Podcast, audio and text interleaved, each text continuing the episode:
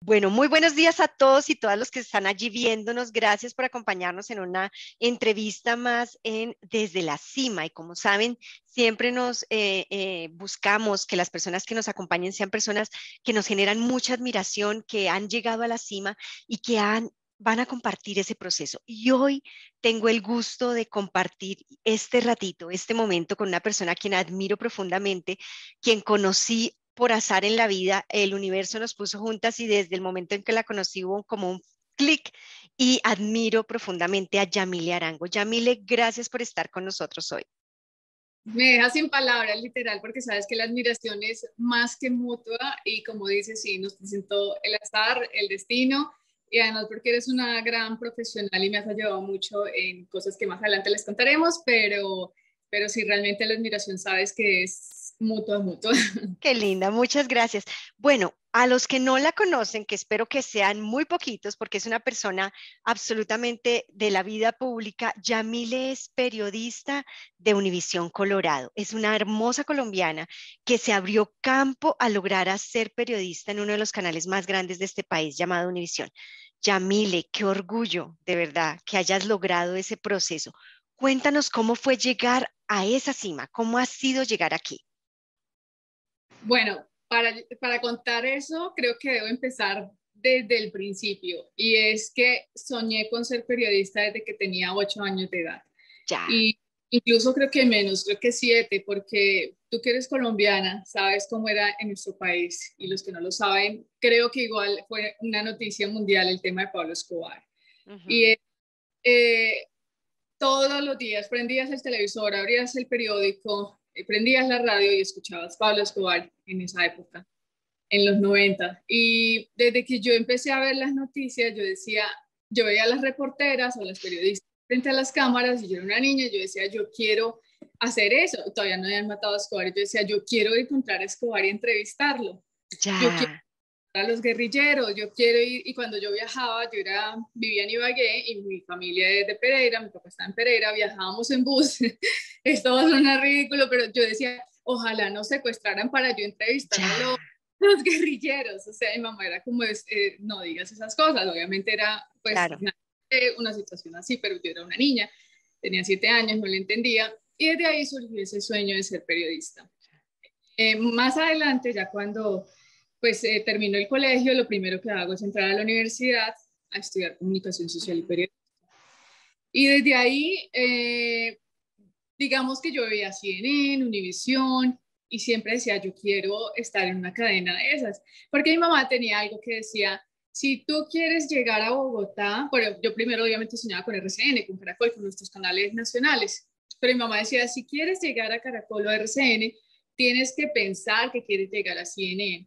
Si quieres llegar a vivir a Bogotá, tienes que pensar que vas a vivir en New York, tienes que pensar que vas a, y si quieres vivir en Estados Unidos, tienes que pensar que quieres vivir en Europa. O sea, siempre ella me decía, sueña más grande y pide más grande de lo que realmente quieres. Y bueno, así fue que surgió ese sueño de, de llegar acá a, pues, a Univision. Digamos que al final, ya cuando crecí, ya ya pues había trabajado en Colombia en algunas cosas, más por el lado organizacional, porque en Colombia lamentablemente nuestra profesión es muy difícil en el aspecto económico y cuando no tenemos como tal un soporte, en mi caso pagué mi universidad sola, todos mis estudios sola y pues mantenerme en Bogotá era súper, súper difícil y trabajé más en el, como jefe de prensa del Ministerio del Interior, en el Senado de la República, bueno, como varias cositas, pero eh, el caso es que para, para mantenerse como periodista es muy complicado.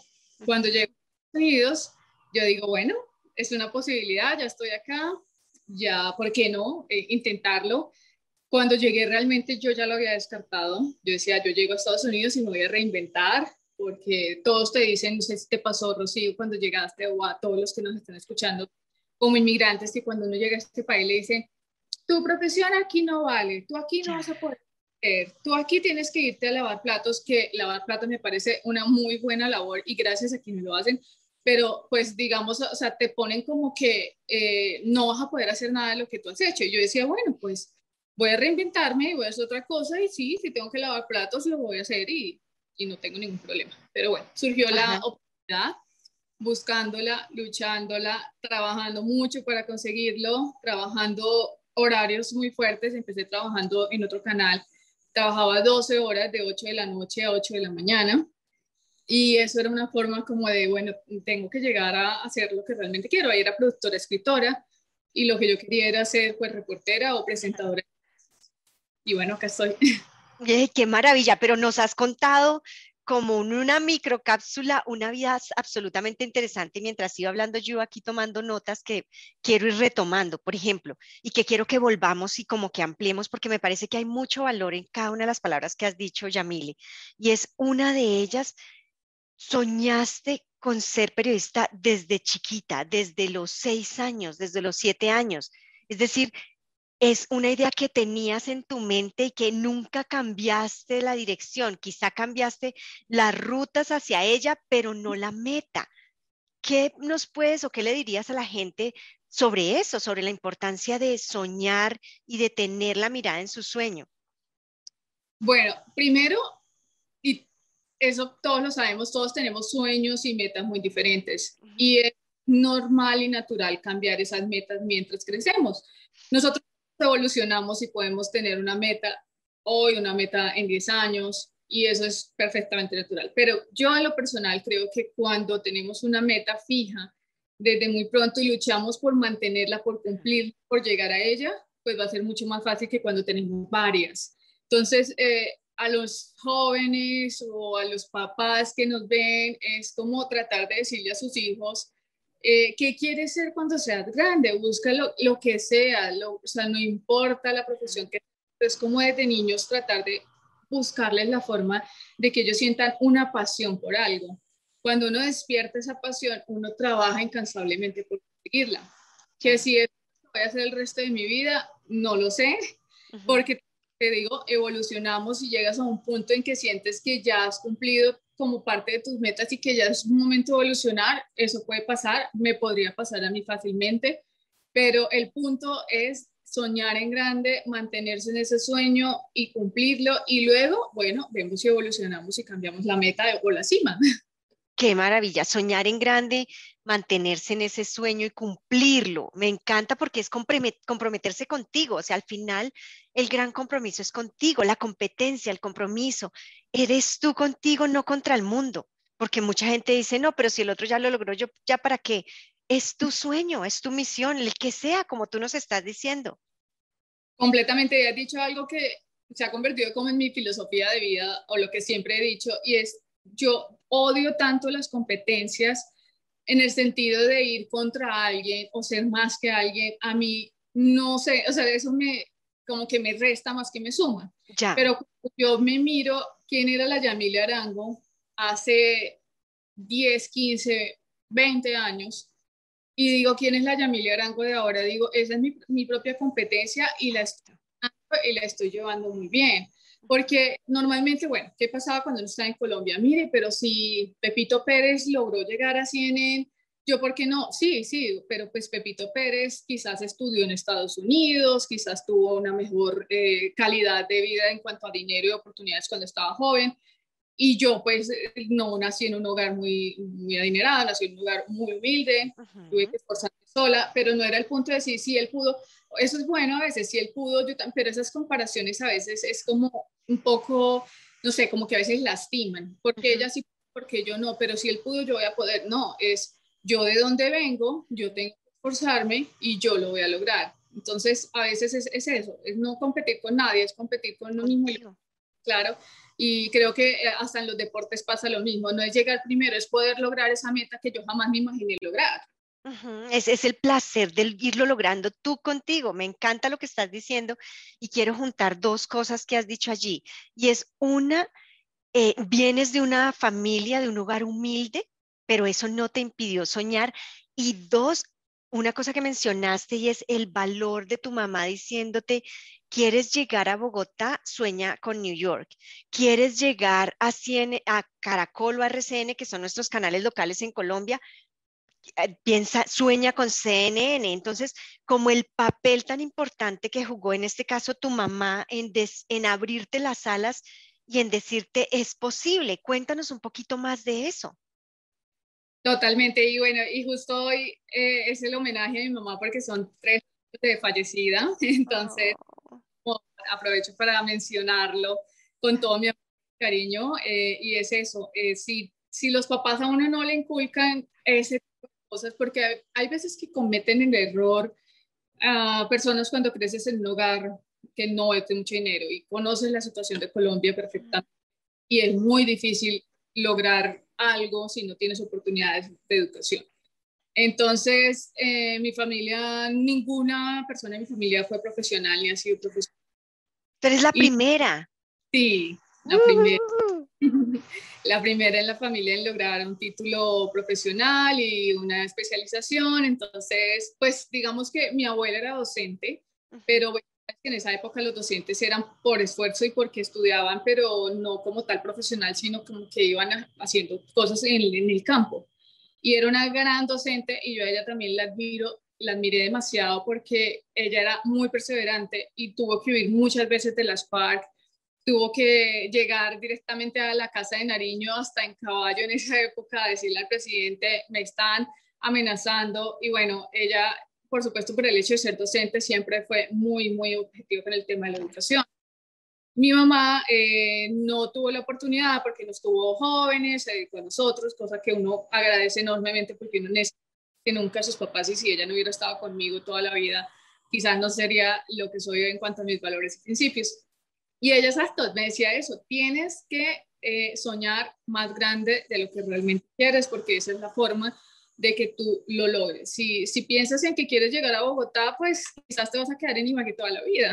Exacto. Y, y lo luché de Ibagué a Bogotá, fueron como 6, 7 años luchando para irme, porque no tenía pues cómo irme a vivir sin y que me pagaran alguien mis estudios, no. Entonces hice mis estudios en Ibagué y luego eh, le escribía literal hasta alguien que no conocía, buscaba los emails por, por las páginas web hasta presidencia escribí, yo creo que hasta el presidente diciéndole que yo quería trabajar en comunicaciones, que yo quería vivir en Bogotá, escribía Caracol, escribía en pero realmente el salario no me alcanzaba para nada, entonces tuve que rechazarla con el corazón roto, porque hay veces también eso es importante y es hay, sueños que toca ser objetivos, o sea, no puedes vivir soñando, pero tienes que saber que tienes que tener dinero para conseguirlo, pues, o hay cosas que tienes que conseguirlo. No es como si me voy y que pase lo que pase, hay veces toca también calcular un poquito esos sueños para que sean realidad sin traernos problemas. Creo que sigo tomando aquí notas porque qué sabiduría la que tienes y me encanta cada palabra, estoy quisiendo, queriendo tomar cada palabra. Eh, hablas de sueños con pasos certeros, o sea, no es como que te lances del cañón o del avión sin paracaídas, sino que sabes cuáles son mis siguientes pasos y eso me parece muy importante. Creo que dices también una cosa que me gusta mucho y es el poder de, te creaste sola te, hiciste solita, o sea, con la ayuda de otros como mentores a, tu lado. Y ahí tengo dos preguntas. Una que fue eh, tu tía y me parece absolutamente de admirar. Cuando tú mencionas las FARC, para los que están en este país y no conocen, es uno de los movimientos guerrilleros que tuvo más fuerza en nuestro país. Y ella era blanco de esos, de, de esos guerrilleros, pues por ser una maestra. Y, pero en medio de eso, el mostrarte el camino de ir, y si tengo que ir a hablar con el presidente allí, voy a ir a pararme allá para lograrlo, ¿Qué generó en ti ver esa, esa tenacidad? Porque ella era una maestra quizá rural. ¿Qué, ¿qué, viste? ¿Qué veías en ese momento?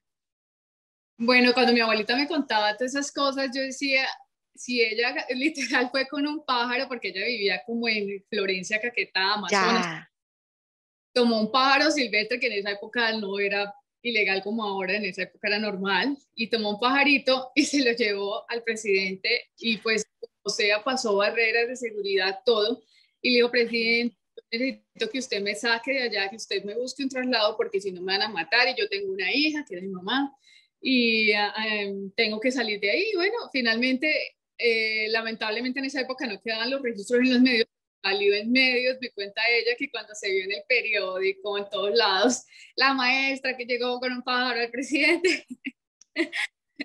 Entonces, eh, cuando ella me contaba las historias, cómo iba de las FARC, de tiro fijo, comandante de las FARC, era como, wow, yo, yo no puedo ser inferior a mi abuelita, yo tengo que que luchar por lo que sueño, como sea, aunque sea agarrando un pájaro silvestre y llevándomelo a Caracol o a Univisión.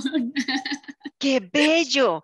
Mira, me, pones la piel de gallina de oír la historia de tenacidad de una mujer que dice, yo soy una maestra, yo no me quiero morir acá, sáqueme, señor presidente, porque al final ellos deciden, pues no son ellos quienes deciden, pero quienes autorizan los movimientos, o lo autorizaban los movimientos de los maestros, pero que nada la limitara para seguir ejerciendo su profesión y el impacto en ti. Yo no puedo ser menos que mi abuelita. Mi abuelita ya lo logró con unas condiciones tan limitadas, aunque me toque llevarle un pájaro al presidente Caracola, ya llego me parece bellísimo, me parece muy inspirador para todos los que están allá afuera oyendo una historia de no importan tus recursos económicos, no importa que estés solo sin, sin alguien eh, que te recomiende o que te abra la puerta de, de, de la casa presidencial, puedes lograr lo que quieres siempre y cuando lo tengas el fuego en el corazón para hacerlo.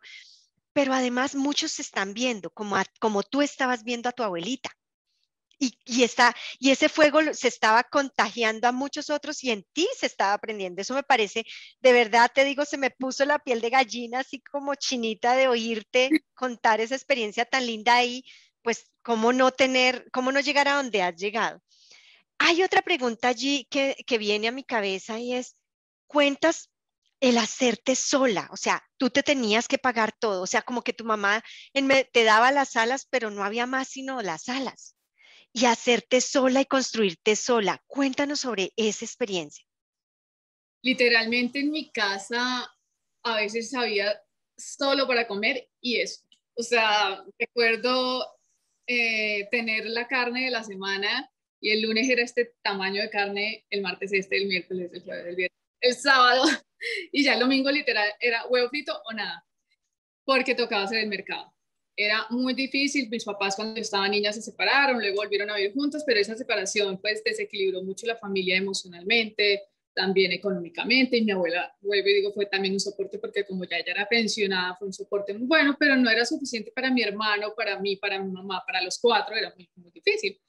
Entonces, eh, muchas personas era como, no, eso la universidad es muy cara, eso ya sabes, siempre hay gente que le vota a uno como la, la negatividad, no, estudiar es demasiado caro, eso lo hacen son los ricos, ir a la universidad de ricos, eso, mamita, el bachiller por mucho y ya, cumplimos con el bachiller, eh, la toga y el birrete, láncelo y váyase a, a, buscarse un trabajo o, en el mejor de los casos, cásese y tenga hijos y se acabó el tema. Y para mí era como, no, pues ¿por qué tengo que ser millonaria? Pues yo tengo que poder. Entonces yo empecé a trabajar en una emisora de radio en Ibagué que se llama, ah, no, bueno, yo empecé a estudiar en la universidad. Literal, tenía, mi abuelita me ayudó con el primer semestre y no había más, eran sus ahorros y pagamos el primer semestre. Cuando pagamos el primer semestre yo dije, es muy seguro que no vayamos a tener para el segundo, pero pues hay que buscarlo. Entonces eh, me dieron la oportunidad de hacer mis pasantías en una emisora en Ibagué que se llamaba Radio Super y la Superestación. Y entonces empecé a hacer mis pasantías, literal, yo entraba a trabajar a las 4 de la mañana, eh, tenía que estar a las 3 de la mañana en el noticiero, salía, ya sabes cómo es el trabajo de periodista, sabía, salía a las 5 de la tarde, medio almorzaba, a veces ni siquiera tenía, no tenía para el transporte, entonces me iba caminando de mi casa a las 3 de la mañana eh, hacia el centro de la ciudad, eran como 15, 20 minutos, una niña de 16 años por la calle. Y llegaba ahí, no tenía a veces ni para ir a la casa otra vez a almorzar y volver, no alcanzaba el tiempo, no tenía para el transporte, entonces lo que hacía era, me llevaba unas galletas y ya, y a las seis y media de la tarde estaba en la universidad hasta las 10 de la noche. O sea, dormía eh, tres horas, a veces menos. Claro. Eh, pero era la opción porque ellos no me pagaban como tal, sino que ellos ayudaban a pagar mi universidad. Ya hago eso, pues no hay opción. Y así fue que logré pagar eh, mi universidad. Después ya de tener unos años pues, de experiencia, ya pues tuve un trabajo oficial donde ya me pagaban y así ya fui pagando mi universidad. Luego hubo un convenio que ayudaban a que nos terminaran de pagar la universidad con una beca por haber tenido buenas calificaciones, porque además tenía, no sé cómo buenas calificaciones, creo que era más la pasión que, que el tiempo que tenía para leer o estudiar. Y, bueno, así logré terminar mi carrera y ya después en Bogotá pues ya hice mi posgrado, ya con la comodidad de un trabajo, de un título profesional, de otra vida completamente diferente porque el título en Colombia realmente que es abrir tu futuro. Aquí en Estados Unidos quizás eh, tienes otras opciones. Hay personas que no tienen un título y tienen una muy buena vida, pero ya es imposible. Bellísimo, me, me parece muy lindo porque es contar, no había para comer, no había para el transporte, pero el sueño se mantenía vivo. El fuego y el sueño se mantenía vivo y como que nunca quitaste el dedo del renglón, del renglón para decir, pues ni modo. ¿Qué es lo que le pasa a mucha gente? Y es que la adversidad hace que la llama se apague y en tu caso eso nunca, nunca ocurrió. ¿Crees, y si crees que sí, que desarrollaste habilidades, que eso te ayudó, esas situaciones de adversidad, te ayudaron a desarrollar habilidades que para otros periodistas que de pronto están en el medio y que llegaron allá sin pasar por todo esto no tienen? ¿Y cuáles serían? Completamente. Eh, no solamente como periodista, sino como persona.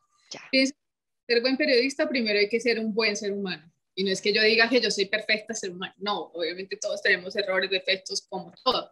Pero cuando tú has vivido eso, tú entiendes más al otro. Cuando tú ves una situación difícil, te toca el corazón y dices, yo lo viví, yo sé que tengo que ayudar a contar esta historia para buscar ayuda con la gente, yo tengo que buscar la forma de ayudar.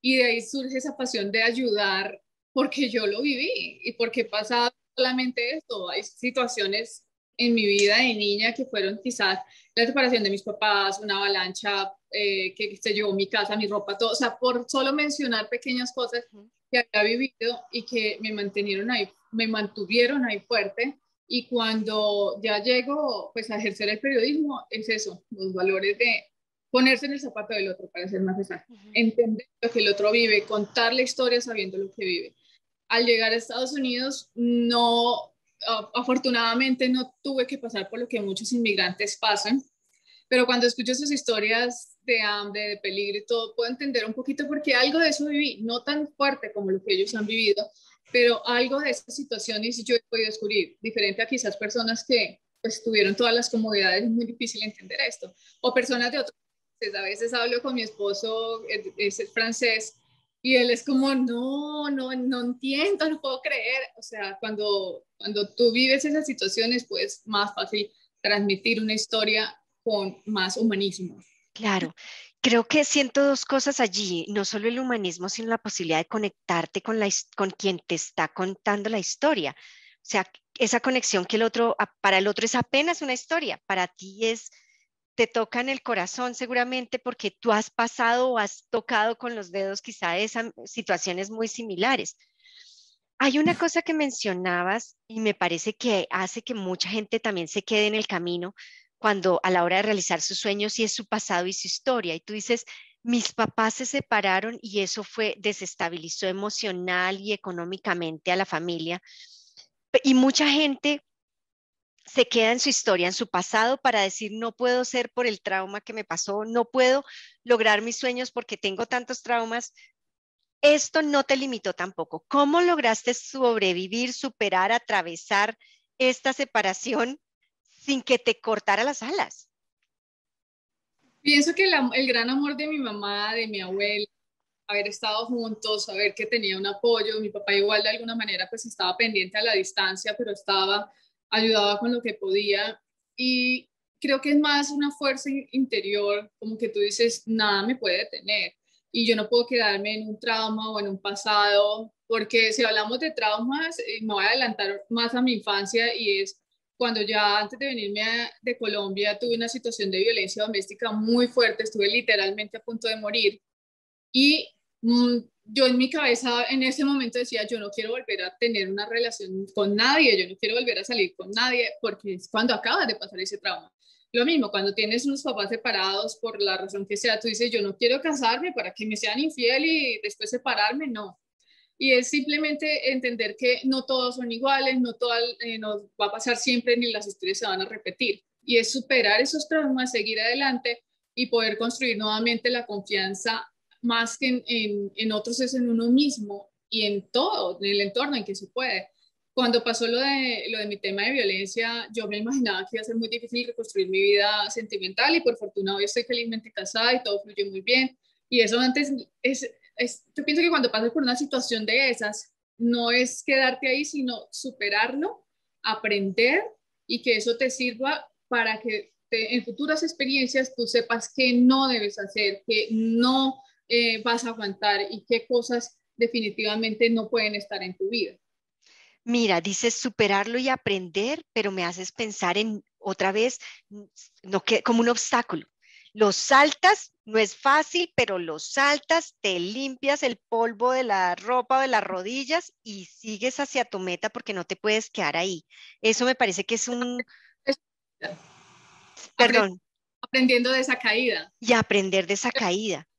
Ahí porque quizás pasé esta piedra o, o quizás no fue tu culpa, fue culpa de otro pero bueno, ya en esta voy a seguirlo, pero voy a mirar que no vaya a tratar, voy a tratar de evitar que eso me vuelva a ocurrir y seguir adelante y aprender, aprender y seguir. Como que ser un, saber que la vida es aprendizaje constante, me parece que es una cosa bella de lo que estás diciendo y es, sí, te caíste, pero no es simplemente que sigas la ruta, sino que mires qué te hizo caer para que lo revises y sepas, ah, hay una, esto es una piedra, así es una piedra. Ok, la próxima vez que me encuentre con una, tengo que verla Qué bonito para que la gente que está allá nos esté oyendo. Pasemos a esto que nos estás diciendo y es la situación de violencia doméstica que viviste. Pero perdóname, antes de que sigamos, dijiste y lo quiero resaltar para que todo el mundo lo oiga de nuevo y es, nada me puede detener. aunque estuve a punto de morir, nada me puede detener. Como tener esa idea fijada en tu cabeza de, pasé por ahí, estuve a punto de morirme, pero nada me puede detener. Me parece también una frase como que si están allá oyendo, apúntenla y quote de Yamile Arango, porque me parece muy importante que den los créditos. Hablemos de esto, porque esto lo mencionaste a propósito de, situación de, de la situación de violencia doméstica. ¿Cómo entras en una relación abusiva? ¿Cómo pasa y cómo sales? Eso es una cosa que quiero dejarles un mensaje a todas las mujeres o hombres, porque hay violencia en los dos lados, y es cómo encender las alertas desde antes para que lleguemos al extremo como yo llegué. En mi caso fue una relación de tres años y creo que yo empecé a, a vivir la violencia desde los tres meses de relación y no me di cuenta hasta cuando estuve a punto de morir. Y no me di cuenta ni siquiera en ese momento, me di cuenta después cuando veo un violentómetro que te lo tengo que compartir para que lo compartas con tus, ah, con tus seguidores y es eh, donde te dice desde el primer paso y uno dice, pero yo desde el principio lo viví, no lo identifiqué, no importa que seas profesional, no importa que hayas vivido en un ambiente, en un hogar sano, porque en mi, en mi hogar por fortuna jamás hubo un tema de violencia entre mis papás, no importa nada, pero que tú, o sea, la violencia llega a cualquiera, a cualquiera, al más estudiado, al más millonario, a cualquiera y no nos damos cuenta. Entonces yo empecé en una relación, empezó a... Eh, no, lo primero era los celos, controlarme, revisarme el celular, estar pendiente de mi ropa, que ese vestido está muy corto, o quiero que te muestres más, y yo, pero un día me quiere que me muestre, otro día que no, estás gorda, eh, esa nariz tuya es horrible, o sea, esas cosas como que y dañaban mi autoestima, y yo lo que hice fue, no, voy a ponerme unas carbo, no sé qué en el estómago para verme flaca. O sea, cosas que uno le manipulan y uno no se da cuenta y toma medidas locas sin, sin, sin saber lo que está haciendo. Eh, después de un tiempo ya él empieza literal a violarme, pero para mí yo cómo voy a decirle a la policía que mi novio me está violando, eso es imposible, no me van a creer. Entonces él me rasgaba la ropa, me, me, hacía desmayar acá, cuando te presionan te desmayas, me hacía desmayar para tener relaciones sexuales. En fin, esas fueron muchas cosas que pasaron los tres años. Yo jamás las, las vi como algo malo, yo decía de pronto es una fantasía sexual de él. No. Y después ya cuando yo decido terminar, porque ya eh, como que siento miedo, le digo, no, yo quiero terminar contigo porque te tengo miedo más que amor y ahí fue cuando literal me puso la mano en la cabeza, él era militar, eh, disparó, por fortuna la bala cayó en, la ventana, la policía casi dispara cuando llegan, casi me dispara a mí, o sea, literal yo siento que soy viva de milagro. Y después de eso fue que ya cuando voy a hacer la denuncia a las autoridades que empiezo a decir, ah, yo soy víctima, mira, yo soy víctima ah, de... qué linda yo soy víctima de violencia eh, doméstica, pero antes para mí era, no, era una fantasía sexual era que me amaba tanto que me quería controlar. Entonces, creo que esto es un mensaje para, para las personas como eh, detectar esas señales, no ser paranoicos tampoco en, una cosa mínima, pero si hay algo que te dice a ti en la mente que es algo como raro, por algo es. Si uno te llega a la sospecha, por algo es. Mira las cosas eh, eh, y que estás diciendo que las chicas y hombres que están allá afuera oyéndonos son muy importantes para identificar violencia doméstica y es uno le llega a cualquiera. O sea, hay una tendencia de sí, como que normalizamos cosas y decimos, si la persona fue abusada en su hogar, va a tener la tendencia a abusar a otros o a ser abusada. Tú no viviste esa situación, tú no pasaste por ahí, pero aún así entraste en una situación de violencia. Lo otro, eh, una, el, cuando entramos y empezamos a buscar maneras de satisfacer al otro, incluso haciendo cosas locas. Estás muy gorda, estás muy flaca, entonces tú acomodándote a lo que el otro quiera, buscando maneras de que el otro esté contento de estoy muy flaca, ok, tengo que comer más o qué sé yo, estoy muy gorda, ok, tengo que morir de hambre para que el otro, para gustarle al otro. Lo otro que nos mencionas es el querer excusarlo. No, eso es normal el, querer decir, ah, de pronto es su, su, su ¿cómo lo decía? Su, su fantasía sexual, es, es, normal, es su fantasía sexual, me está violando, pero es que es mi novio. O sea, es normal que, que quizás sí le gusta tener relaciones conmigo. Y lo otro, el normalizar. Normalizar la violencia. No, no, así es, es que así es, así es en las relaciones y más en nuestros países en donde de alguna manera así es. O sea, las, nuestras, nuestras relaciones de pareja en nuestros países tienden a ser abusivas. Entonces decimos, pues es que así le pasa a la vecina y así, así es, es normal. Entonces tú no los pones con unas, como unas alertas importantes porque no es normal, estás viviendo. Y fíjate que tú nos dices, incluso ni siquiera cuando casi te matan y me, me diste otra vez, me paraste los pelitos, me pones así como, Dios mío, casi mueres, casi pierdes la vida y aún así todavía no te hayas caído el 20, como dicen nuestros amigos mexicanos, de que estaba siendo víctima de violencia hasta después que te empiezan a mostrar todas las señas de que estás siendo víctima de violencia. ¿Qué le dirías a las mujeres o hombres, como tú misma dices también, que están viviendo alguna o muchas más de estas, que podría ser como un primer paso para empezar a abrir los ojos y a sensibilizarse frente a esta situación? Que no se aguanten nada por amor. si hay algo que darles, a pesarles, a pesarles, háblenlo. No, tampoco es, ay, bueno, no te soporto, me separo. No, porque no es la solución. Pero simplemente si hay algo que te empieza a molestar, a molestar, hablarlo de entrada y de frente con la pareja. No me gusta que me estés controlando. Tienes un problema, algo te está haciendo daño y me estás controlando. Pasaste alguna situación, quieres que lo hablemos a mí no me gusta que eso me pase, quiero que mejoremos la situación, si no, podemos llegar al, final de nuestra relación. Terapia de pareja. Si, es, si nada de eso funciona, huir. O sea, no hay nada por amor, porque si alguien cuando ya lo has hablado, ya lo has manifestado, lo sigue, lo sigue, lo sigue haciendo, la cosa puede crecer. Todo empieza con unos celos, con un control de la ropa, con un control del teléfono, Después va a venir un rasguño, ay, es que te pellizqué porque estaba jugando y el morado acá sí era jugando. Después el, el, el, cariñito, no sé qué, y la burla de, ay, es que esa está gorda y tú, pero estás conmigo. Todas esas cosas que van dañando tu autoestima primero es cuando ya tú te ensegueces porque la autoestima está tan bajo que tú dices, pues yo me tengo que aguantar eso porque soy tan poca cosa que me lo merezco.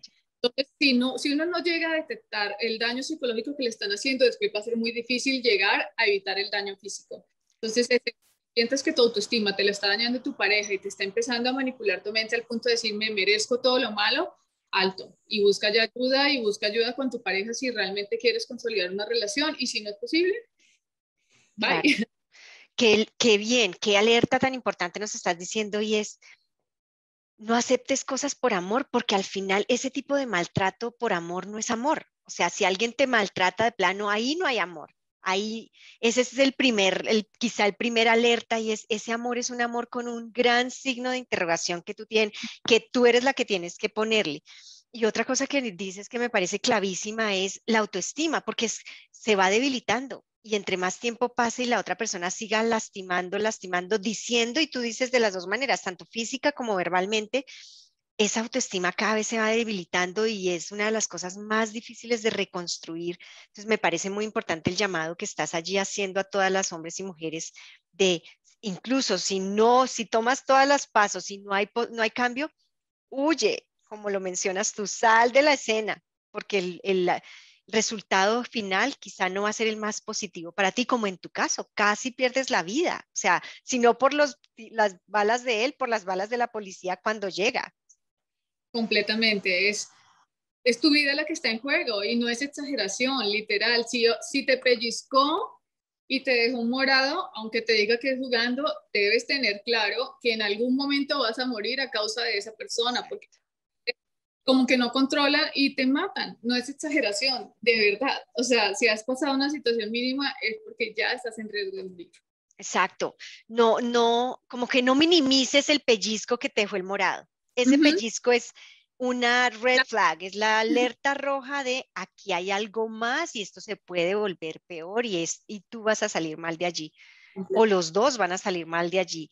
Entonces, muchísimas gracias por darnos a todos los que te están oyendo y a, mí eh, también eh, estas alertas rojas y el saber, el recordarnos, el autoestima es frágil y se va debilitando. Entonces, si hay, estás con alguien que te dice que te ama y afecta y debilita tu, autoestima, pues no es la pareja que necesitas, necesitas alguien que te levante, que que se sienta orgulloso de ti, te lo cuente y te lo demuestre todos los días, que al contrario nutra tu autoestima, ¿verdad?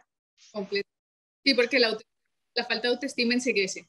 Enseguece. De una vez te, te pones, te, te crees tanto la historia del otro que empiezas a trabajar en función de esa historia.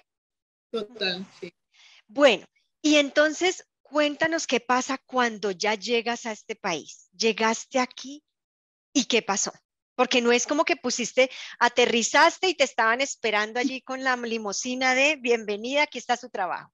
¿Cómo fue? Ah, o de pronto sí, cuéntanos. No, claro que no. Bueno, primero, cuando pasó este tema de violencia, a mí me ofrecieron asilo en Canadá. Me dijeron que podía irme a Canadá porque como él era militar, estaba en peligro mi vida, seguían las amenazas. Y yo dije, bueno, ¿qué voy a hacer a Canadá? O sea, Canadá, eh, que era lo que decía, el sueño a veces puede ser irse del país, pero ¿hacer qué? Tuve que analizar y dije, no hay muchas posibilidades para mí en este país, como que periodista ya, no sé, puede que sí, pero no lo veía, no me gustaba tampoco. Y yo dije, prefiero eh, morir a huirle a vivir, literal. Entonces fue como que me quedo ahí esperando lo que pase. Igual estaba muy bien en Colombia, tenía un trabajo muy bien, era feliz con mi trabajo, pero no podía reconstruir mi vida emocional y sentimental. Luego llega la oportunidad de conocer en pareja y pues ya surge todo y digo, bueno, acepto irme a Estados Unidos a estudiar inglés y luego vemos, pues para ver también la relación, porque tenía que analizar si era una relación sana, si no, si funcionaba. Entonces me vine como por seis meses a estudiar inglés con mi visa de estudiante Luego en eso es cuando muere mi mamá y bueno, es un caos y todo, me regreso a Colombia por unos días y ya digo, bueno, con mi pareja creo que sí puedo rehacer una vida sentimental. Él ya me dice, vente a vivir aquí y nos casamos. Me quedo aquí en Estados Unidos, ya sabes que el tema migratorio es súper complicado, entonces no tenía permiso de trabajo hasta dos años. Yo en esos dos años lo que hice fue deporte, curar mi mente, mi espíritu, sanar, eh, nada con mi profesión. A veces hacía para mantenerme como vigente, hacía cosas en mis redes sociales, hacía reportajes de, de la calle que veía, hacía unas cosas freelance, cosas que me ayudaran como a mantenerme vigente, pero no tenía ni podía trabajar. Entonces, después cuando recibo mi permiso de trabajo, yo digo, me voy, obviamente lo hablo con mi esposo y le digo, para empezar me toca irme donde sea. Yo en ese tiempo vivía en Houston y le dije, yo voy a solicitar empleo, eh, o sea, está en McAllen que pues no es el mejor sitio para vivir, creo, en mi concepto. Eh, y yo decía, voy a solicitar y empecé a solicitar. Hice literalmente, creo que fueron 80 solicitudes en Univisión y como 60 en Telemundo, más las otras de Estrella TV. Bueno, fueron muchas. No sé cuántas entrevistas hice, a veces hacía hasta dos entrevistas al día y pues por alguna razón no funcionaba. Por alguna razón eh, me decían como, bueno, tú no tienes perfil de productora porque tú quieres ser reportera, periodista presentadora y no. va a ser frustrante para ti. Bueno, por alguna razón me rechazaban, me rechazaban, me rechazaban. Yo frustrada que no estudiaste aquí, entonces pues eh, tienes una desventaja con los que estudian acá, tienes que mirar, tienes que seguir, tienes que prepararte. yo, pero ¿cómo me voy a preparar si nadie me da la oportunidad? Además que yo traía 12 años de experiencia de Colombia, pero pues no tenía experiencia en Estados Unidos. Empezar fue muy difícil, muy frustrante, lloraba, yo decía, no lo voy a lograr. Y ahí yo dije, bueno, me voy a reinventar y voy a hacer otra cosa. Cuando ya dije, listo, ya no más, eh, ese día me llaman para un trabajo en Dallas, en Estrella, y me mudo a Dallas y bueno, mi esposo me visitaba los fines de semana o yo iba a Houston y ahí empecé como escritora de 12 horas eh, en la noche, un horario súper difícil porque en el día pues dormía todo el día y me levantaba y me iba a trabajar y ahí duré cuatro meses eh, y ahí pues ya hice pues como contactos y empecé a hacer relaciones y luego ya como tenía una experiencia en un canal americano, pues ya era más fácil poder llegar de alguna manera a Univision y surge la oportunidad en, en Univision y otras oportunidades. Se me abrieron muchas puertas, tuve la fortuna de que tenía varias puertas abiertas al mismo instante y pues elegí esta y, y acá estoy. Wow. Pero bueno, y mira, mira lo que dices, si es, empezaste a hacer aplicaciones, 140 aplicaciones, no sabemos cuántas, ya no nos acordamos cuántas entrevistas, pero fue como, no importa, una y otra vez y luchar con la frustración. ¿Qué te ayudó a no renunciar al sueño, a no devolverte, a no decir, bueno, ni modo, ya voy a dedicarme a otra cosa? Pues creo que cuando ya solté, porque también, no sé, las energías y yo estaba como tan, tan, tan obsesionada, tengo que, que ya cuando dije, bueno, ya lo que sea, ya no más, ya no puedo seguir pegada al computador buscando trabajo, ya hice lo que tenía que hacer, di todo de mí, voy a quedarme aquí sentada a esperar a que lleguen los frutos que he sembrado y van a llegar. Y llegaron, fue cuando me llamaron a ofrecerme este, este trabajo. Entonces a veces no se trata de, ah, bueno, ya hice esto, ya me siento. No, tienes que haber hecho una montaña y estar realmente muy cansada porque luchaste y algo de eso que sembraste va a dar frutos, algo. Y si no, es porque a veces también la vida nos muestra otros caminos, no siempre es como que tengamos que, a veces las opciones son buenas, pero a veces no tanto. Entonces quizás la vida te muestra por alguna razón otros caminos. Sí he conocido personas que se han reinventado y les ha ido de maravilla y es como que la vida no les dejó por aquí, pero les mostró otro camino, lo supieron ver y lo supieron aprovechar. En mi caso, pues la vida me dijo como, bueno, dale una oportunidad más al periodismo y hacer lo que hablaba que era como la cima, que era ser reportera. Luego me dan la oportunidad de ser backup anchor, que es como reemplazar a la presentadora de Kansas cuando ella no está y la reemplazo, que es uno de mis sueños es ser presentadora de noticias. Entonces, de alguna manera ya lo he estado cumpliendo acá. Te siento como que todo eso que yo soñaba ya está en ese punto de la cima, como se llama espacio eh, de lo que siempre quise, pues. Ya hice lo que, que, mira lo que dices, después de todas las solicitudes de pegarte a la computadora y mandar todas las aplicaciones, tener todas las entrevistas eh, y entender y tener la frustración de no, no, de muchísimos no, ya como que soltar y decir, ya hice lo que tenía que hacer, di todo de mí, todo lo mejor, puse todo en la arena, como dirían los toreros, y hay que soltar y esperar, pero esperar con fe. Pero no es una espera de un día quisiera ser periodista y sentarse a, que algo pase, sino que habías puesto ya toda la montaña, como tú misma lo dices, de trabajo y tener la fe de que algo tenía que dar frutos, algo tenía que pasar, porque no había sido una o dos hojas de vida, habían sido por lo más de 150 que habías lanzado. Entonces, solicitar, no había. Dime otra vez, perdón ya no había nada más a solicitar, ya había solicitado todo. Entonces, ¿ya qué más podía hacer? Era como ya di todo, ya no hay más, ya busqué hasta, o sea, enviaba emails a los productores, a los directores, hasta Daniel Coronel, o sea, a todo el mundo. Ya, si ya llegué a un punto en que no puedo hacer más, pues, pues ya esto no es para mí y me siento, pero no es que me siento lo que tú dices, a que me caiga el trabajo del cielo, porque si no, no, eso no va a pasar.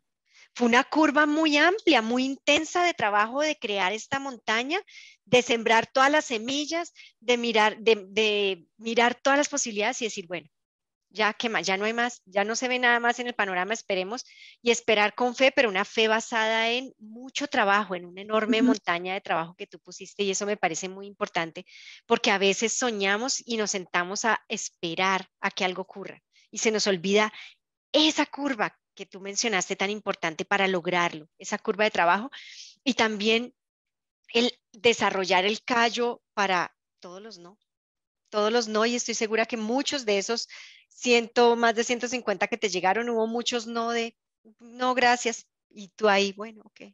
okay. O ni simplemente que ignoraban y nunca ni el no gracias era, pero ¿qué estoy haciendo mal? Estudié cómo presentar una hoja de vida, estudié cómo hacer una entrevista, leía, leía blogs, leía todo, todo, me preparaba para las entrevistas, hablaba yo sola, me grababa, me, o sea, literal era loca, compulsiva con el tema de, de buscar el trabajo y dice, bueno, estoy dando todo de mí en la entrevista, entonces no es esto, quizás la primera entrevista fue un desastre, pero estoy segura que las 750 entrevistas ya era bien. Claro, una loca compulsiva con tus sueños, eso me parece muy lindo porque además practicabas, corregías, arreglabas, ajustabas. Me encanta.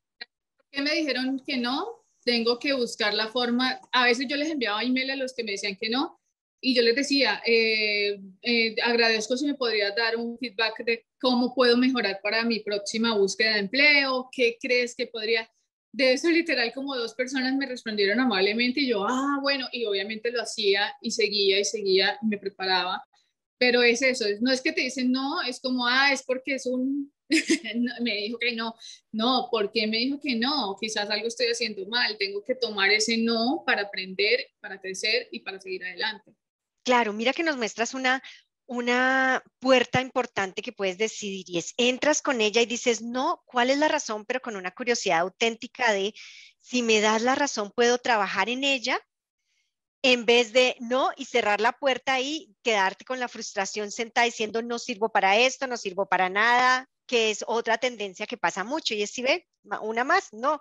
Era una curiosidad auténtica y un siguiente paso que estoy asumiendo de lo que me estás diciendo, que era, ok, voy a trabajar en eso, voy a mejorar eso, de los pocos que recibiste, además de eh, feedback de por qué no. Exacto, porque a veces también cuando nos dicen no, el ego nos juega una mala pasada y es que decimos, ah, él se lo pierde. A veces somos un poquito orgullosos, ¿no? Y decimos, ah, él no quiere porque debe tener ya otro candidato, o no porque es problema, o sea, lo lanzamos a que ese no es como de la otra persona, pero a veces es porque no, tal vez hay algo que debo mejorar. Entonces no es quedarnos con ese no, tanto de frustración de no, yo soy pésima y ya, o no, porque ah, es que el otro es muy malo y, y no quiere darme el trabajo. Es eso, es aprender siempre, de cada cosa mínima aprender. Aprender, me gusta mucho lo que estás diciendo, es aprender de los no, aprender de las frustraciones, aprender de las dificultades y es de las piedras que te encuentras con el, por el camino y eso, ¿qué es? ¿Qué hay aquí para mí? ¿Qué puedo aprender para ser mejor? Completo. Pues bueno, esto ha sido, así se hace una periodista tan maravillosa como tú, que además de bella por fuera, hermosa por dentro, porque te has dedicado a ser un mejor ser humano y a darle a la comunidad. Eso es difícil de encontrar. Entonces, yo en nombre de los colombianos y de los hispanos en este país te lo agradezco, te agradezco ese regalo que nos das de tu historia, de ser quien eres, de seguirte construyendo por dentro y por fuera todos los días como tú lo sabes, como nadie mejor que tú lo sabe hacer. Tan bella, Rocío, muchísimas gracias por este espacio, por la oportunidad, por tan bonitas palabras y un mensaje final es también, cuando cumples ese sueño no significa que va a ser color de rosa. A veces tenemos un sueño, lo cumplimos y cuando llegamos es cuando más toca trabajar porque cuando yo llegué a este trabajo ha sido un año y tres, cuatro meses muy difíciles, muy intensos, de mucho esfuerzo, de no tener tiempo. Y ya es cuando tú dices, quiero construir este sueño, pero hacerlo bien, dar todo de mí, cosa que el día que tú ya llegaste a esa cima y quieras cambiar de cima, porque habrá un momento en que yo quiera cambiar mi cima, ya llegué a esta, pero que me voy a bajar de la montaña y voy a empezar otra y, pero voy a quedarme con la satisfacción de que ahí en esa cima di todo y luché. Así que cuando cumplan su sueño, tengan claro, en el caso del periodismo, creo que muchas profesiones también son difíciles, no siempre ese sueño es color de rosa, es cuando esa es la verdadera batalla. Ya, fíjate, otra perla que nos estás dando y es, mucha gente piensa que cuando llegaste a la cima ya terminaste. Y lo que nos dices es, ahí es donde el trabajo empieza, ahí es donde empiezas a pulir más tus habilidades, ahí es donde descansas un poquito, pero te empiezas a preparar quizá para moverte para la siguiente cima, porque ahí es donde las cosas, como tú dices, se ponen color de rosa y la gente tiene la idea en la cabeza de que ya me volví millonario, ya no hay nada más que hacer. Y si todos vemos, los millonarios son los que más trabajan, los que más hacen, los que tienen además obras sociales, los que como tú dices, ahí es donde la vida se pone color de rosa y ahí es donde más tienes que dar, dedicar, hacer más horas de incluso de la vida dedicas a junto con la pasión de llegué aquí, de poder ver seguramente y la satisfacción de mirar atrás y wow, yo llegué aquí y en tu caso mm. yo llegué aquí solita, yo me hice solita. Y ya llegué aquí, bueno, ahora sí a dar aún más si ya di 100, ahora 150, o si ya di 150, ahora 200, porque la vida se puso color de rosa aquí. Y es eso, es seguir dando siempre. La, la, la vida es una lucha constante. Toca seguir siempre, bien sea que cumplas esta cima, que quieras cambiar de cima, que quieras hacer otras cosas, es, es cada día luchar, no para. Entonces, aunque cumplas tus sueños, no pares de seguir luchando. Me encanta, aunque ya llegaste, cumpliste, cumpliste tus sueños, no pares de seguir luchando. Y decías hace eh, unos minutos atrás, decías otra cosa, otra perla que es, los sueños también cambian. O sea, llegaste a ese sueño y ahí se te ocurre que quieres este otro sueño. Y es darte la posibilidad de con lo que ya lograste seguir hacia ese, ese con esas herramientas hacia ese nuevo sueño. Eso me parece también muy bonito porque además ya no eres la misma persona que empezó, ya eres una persona mucho más avanzada, desarrollada, con más experiencia, con más habilidades, con más conocimiento. Y quizá te quieres lanzar en algo en lo que no tienes ninguno de los anteriores, pero ya tienes un enorme bagaje de algo que lograste. Exacto, y tenemos el derecho a evolucionar, a crecer, a cambiar de metas, a cambiar de cimas, a, a soñar en grande, diferente. Hoy quizás estoy feliz de mi cima de periodista y mañana quizás quiera ser empresario o lo que sea y pues bueno, voy a estar en otro y no es porque ya abandoné ese sueño, no, es porque ya lo consolidé, lo cumplí, lo dejé ahí materializado y ahora quiero cumplir otro y es otra lucha, porque así somos, nunca estamos conformes, lamentablemente. Eso somos. Eso. Y cada, escuchaba a un, eh, eh en un no, no lo escuchaba, era en un libro que estaba leyendo y el autor decía, cada vez que logramos una meta, lo que tenemos es una nueva serie de preguntas y de retos que no nos habíamos imaginado. O sea, siempre vemos la meta color de rosa, pero no nos imaginamos que cuando llegamos ahí es como que se abre y uno dice, wow, ¿y ahora qué? ¿Todo esto cómo? ¿De dónde? Entonces, me parece que viene al punto de lo que estás diciendo y es sí, cada vez que logramos una meta, ahí es donde hay más preguntas. Cada vez que responde, tenemos la respuesta a la pregunta, nos cambian la pregunta y decimos, ok, ¿y ahora qué sigue? ¿Qué sigue? Bellísimo. Esa es la vida, básicamente. Esa es la vida. Em, perfecto. ¿Algo más que quisieras, algún último consejo que quisieras darle a todas las personas que están allá afuera oyéndote? No, creo que le hemos dicho todo. Es recapitular con el no parar de soñar, luchar incansablemente. Cuando cumplan la meta o el sueño, lleguen a esa cima, es cuando más toca luchar. Y en el caso de las personas que están en una relación abusiva, encender esas alertas y no tampoco a veces es la, eh, la, meta es como una familia, sí, una familia pero sana, saludable, entonces todo, todo tiene su límite y es también saber qué quiero y qué no quiero. A veces es más importante cuando tú tienes claro qué no quiero para mi vida, ¿no?